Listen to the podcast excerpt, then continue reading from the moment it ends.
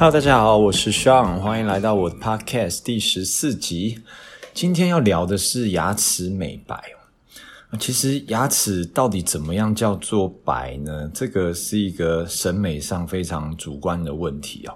我们人是一种好了又会想要更好的一个动物啊。那因为我自己本身蛮喜欢运动的，常常就会看到身边有一些朋友啊，接触健身之后。哇哦，身材上面线条出来了。那男生的话呢，可能呃身材好了，就开始要抓头发，在意穿着啊，甚至考虑说，诶，气味是不是要喷一些香水？那女生的朋友呢，健身以后自信提升，那连带到他们的妆容啊、穿搭也都会更加的讲究。那我自己是觉得这样子的良性循环是非常非常棒的。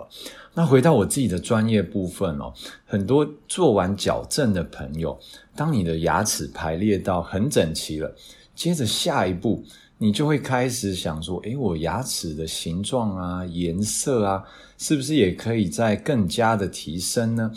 那这其实一点也不奇怪哦，毕竟如果说你的牙齿很乱的时候，谁会管得到你的颜色还有形状的问题呢？那就好比说，今天房子都快倒掉了，谁还会管你的家具怎么摆设？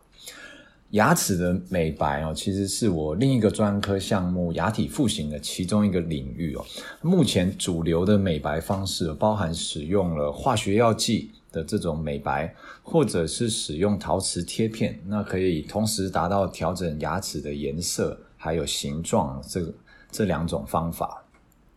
那首先呢，我们在决定要美白之前，我必须要先了解到的是牙齿为什么会变色呢？那一个很常见的原因就是外因性的，我们讲的是食物啊，饮食习惯造成的。如果你常喝茶、咖啡，哦，吸烟甚至嚼槟榔啊，喝红酒啊，这些食物啊的色素都是非常非常容易染到牙齿上面的。那这个外因性的色素哦，倒好解决，有的时候我们稍微用洗牙或者是洁牙膏清一下，大部分的状况哦是可以清掉这一些食物造成的染色的。那另外一种内因性呢，讲的就是牙齿本身哦，本质上颜色的改变。那可能因素就很多喽，那有可能是我们牙齿在发育的期间暴露到过量的一个氟化物，那这个会造成牙齿颜色变得比较灰一点点。而另外一个很有名的就是所谓的四环霉素的染色。那这主要也是在嗯孕妇期间到哦孩子两岁这段期间哦，甚甚至说是两岁到八岁这段期间，你如果说服用了四环霉素这一种抗生素的话，它就容易会造成牙齿产生一个永久性的颜色的改变。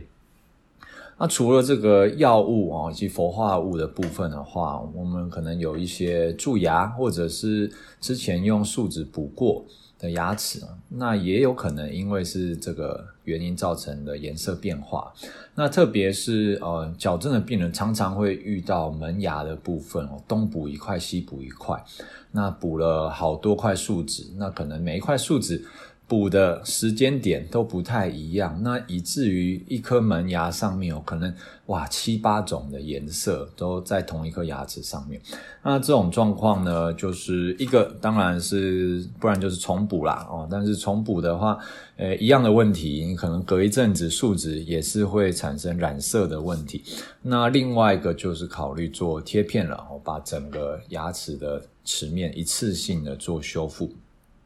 那再来的话呢，啊，还有是一些系统性的疾病啊，比如说是像我们的牙釉质、牙本质发育不全，那这些系统性先天性的疾病哦，就是会让我们牙齿本身的结构哦，先天性的就比较弱一些些，颜色的话也是会产生一些变化。那最后一个，我们根管治疗，抽过神经的牙齿啊，像大家也知道，颜色会变得比较灰、比较暗一些些哦，这些都是造成我们牙齿可能变色的一个原因。那药剂美白哦，它的原理啊，就是一个氧化还原的反应。我们在牙齿上面的色素它其实是一种环状的有机物。我们的药剂啊，它透过产生了自由基，它可以把这个环状的有机物打断，变成链状，达到它的颜色变淡的效果，那就是会达成我们牙齿变白，一个美白的效果。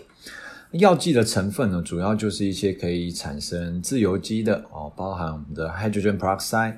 Carbamide peroxide 或者是 sodium piperate 这种种的药剂哦，以不同的成分哦，是不同的状况，用不同比例来调配而成的。美白之前，我们要特别注意一些东西哦，例如说是我们是不是有蛀牙哦，该照的 X 光，该做的检查一定要先检查好。那该补的地方一定要先把它补好，不然在有蛀牙的状况下哦，药剂再上去。那这对牙齿的刺激性是非常的强的。那另外一个哦，是我们还要透过牙医师哦，帮病患印制一个模型。那这个牙齿的模型主要就是要让我们制作一个很密贴的牙托。那这牙托里面呢，就可以放置我们的美白药剂到这牙托里面哦，让病人自己回家把牙托可以套到牙齿上面。那这个很密贴的牙托哦，它一来可以防止我们的药剂哦渗漏哦跑到嘴巴里面去，这样子药剂的浓度下降哦，就会降低了美白的效果。而另一部分哦，这牙托做得够密贴的话，也可以达到保护我们牙龈不要被药剂过度刺激的一个效果。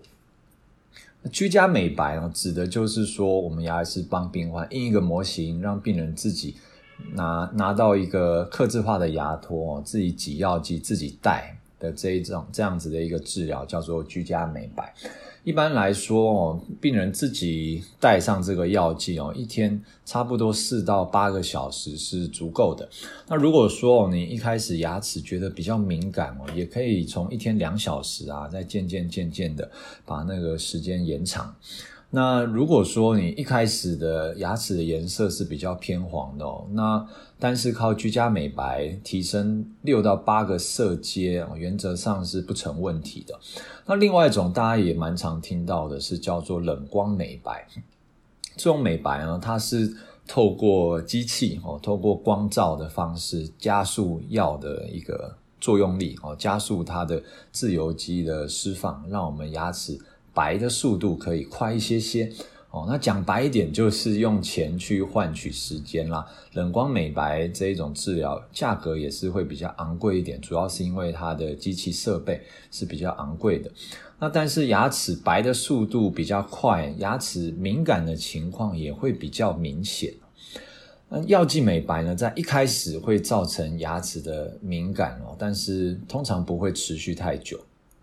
我们的药剂哦，在牙齿表面会造成些微的哦，因为是一种氧化还原的反应哦，还是会有些微的造成一个齿质结构的流失，但是流失的量大约就是二十五个 micro 左右哦。那我们可以把它类比成，好比说是我们喝一罐可乐。造成牙齿流失的量也差不多就是这样了，所以这个量其实是非常小，是不太会造成什么明显的影响的。那我们美白的过程哦，牙齿表面也会变得稍微粗糙一些些，所以像我都是会请病患大概一两周啊回来门诊做一个牙齿表面打亮的一个动作。